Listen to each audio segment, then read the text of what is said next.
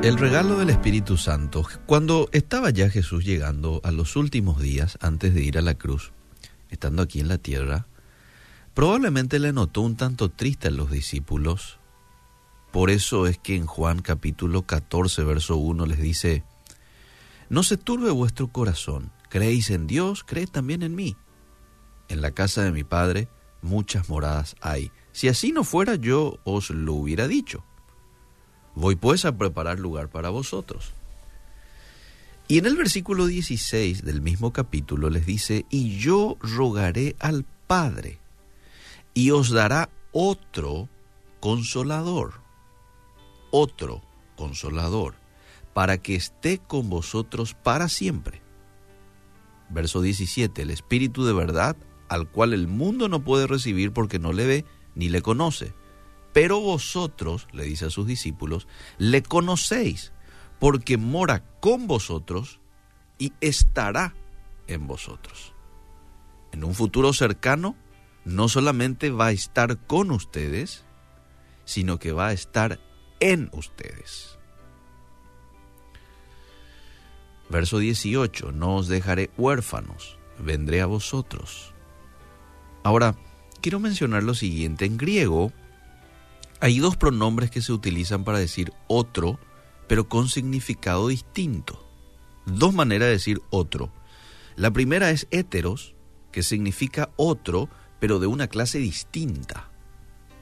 Como que yo te diga, yo tengo un jabón de coco aquí conmigo y te digo, voy a llevar este jabón, pero te voy a traer heteros jabón, otro jabón, pero de una clase distinta. Entonces te traigo un jabón eh, líquido o un jabón en polvo.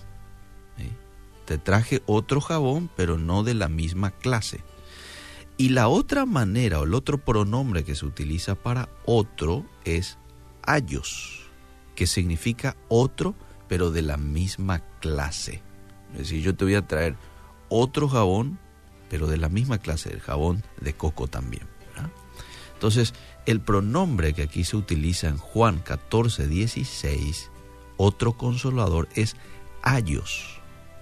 Con lo cual Jesús les indicaba que Él iba a ir al cielo, pero que vendría otro igual a Él. ¡Wow! ¡Qué lindo, ¿verdad? La referencia es a otro que cumpliría el rol realizado por Jesús durante los tres años de su ministerio terrenal. Sí, Jesús los iba a dejar en su forma física y visible, pero no sería un abandono total, porque el Espíritu Santo vendría a suplir esa ausencia y con ventajas. ¿Qué tipo de ventajas iba a presentar el Espíritu Santo? Bueno, Jesús estaba limitado a un lugar a la vez pero ese límite no se aplicaría al otro consolador. Dos, segunda ventaja, Jesús estaba con los discípulos, pero el Espíritu Santo moraría dentro de ellos. Tres, Jesús estuvo con los discípulos por un tiempo limitado, aproximadamente tres años, un poquito más quizás, pero el consolador estaría con ellos para siempre. ¡Wow! Esa es la bendición que hoy vos y yo tenemos.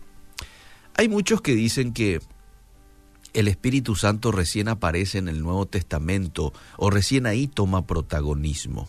No, el Espíritu Santo ya estaba activo en el Antiguo Testamento haciendo la misma obra que sigue haciendo hoy. Una de las cosas que hacía era guiaba al pueblo de Israel. Esto está en Isaías 63, 11 y 12.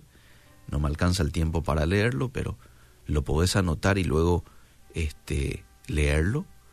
Salmo 143, 10.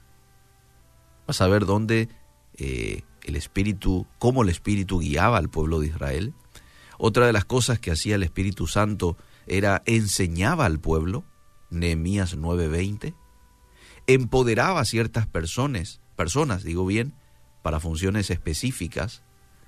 Ahí podemos tomar de ejemplo a Samuel, Sansón, a Saúl, a David. Vemos en Isaías 48:10 el profeta Isaías hablando este, en la persona de Jesús, y él dice esto, acercaos a mí, oíd esto, desde el principio no hablé en secreto, es Jesús hablando. Desde que eso se hizo, allí estaba yo. Y ahora me envió Jehová el Señor y su Espíritu. Es decir, Dios Padre y el Espíritu Santo enviaron a Jesús a la tierra. Sí, ahí ya estaba el Espíritu Santo. Génesis 1.26, cuando Dios menciona y dice, hagamos al hombre a nuestra imagen conforme a nuestra semejanza, es una conversación que Dios está teniendo con la Trinidad. Está teniendo con Jesús, está teniendo con el Espíritu Santo. No es una conversación que tiene con los ángeles, porque los ángeles no tienen poder de crear. Él está hablando allí con, con Jesús y también con el Espíritu Santo. Ahora, ¿qué es lo que ocurre diez días después de la ascensión de Jesús en Pentecostés? Hechos capítulo 2, verso 1 al 13. ¿Qué ocurre ahí? El Espíritu Santo ya no baja de manera temporal en los seres humanos como lo hacía en el Antiguo Testamento. Ahora hace de los discípulos su morada, hace su establecimiento. Y esa es la bendición, ese es el privilegio que tiene toda persona hoy día que invita a Jesús a su vida, que cree en Él. El Espíritu Santo viene a hacer de esa persona su morada. De vos, Jorge, de vos, Susana, de vos, Pedro, viene a ser el Espíritu Santo de tu persona, de tu cuerpo, su morada, su habitación, su establecimiento. Y ya no por un tiempo limitado, ahora viene para siempre. Muy diferente a lo que ocurría en el Antiguo Testamento. Y esa es la diferencia del Espíritu Santo entre el Antiguo Testamento y el Nuevo Testamento. Ahora viene a morar dentro tuyo y viene para siempre. Para siempre. Las tres preguntas finales que quiero hacerte antes de culminar esta reflexión es, uno, ¿ya le invitaste a Jesús a formar parte de tu vida? ¿Ya le diste la bienvenida a tu vida a Él? Sí. Mas a todos los que le recibieron, a los que creen en su nombre, les dio potestad de ser hechos hijos de Dios. Les recibieron, dice.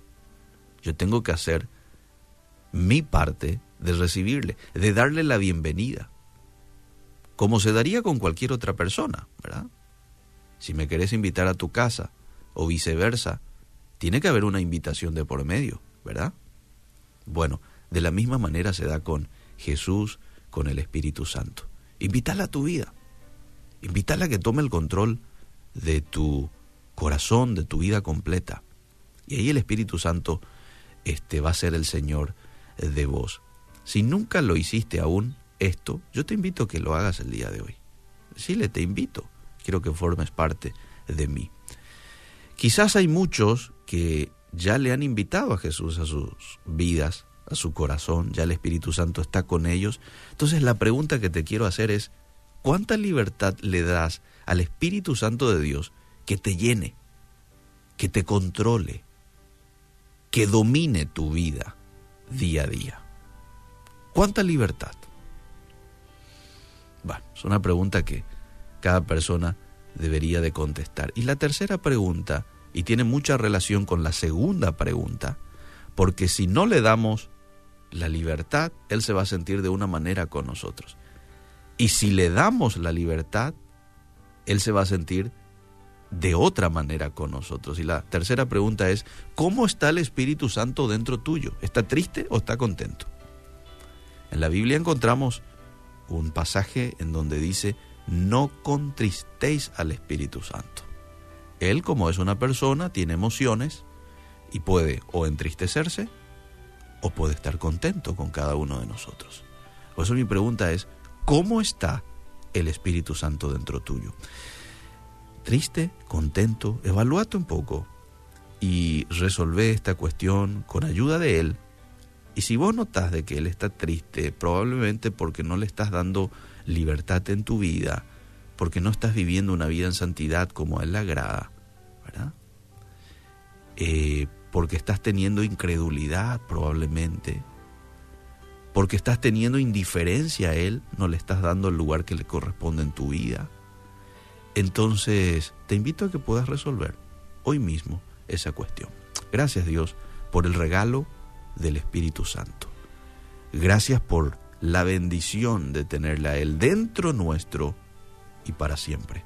En el nombre de Jesús. Amén y amén.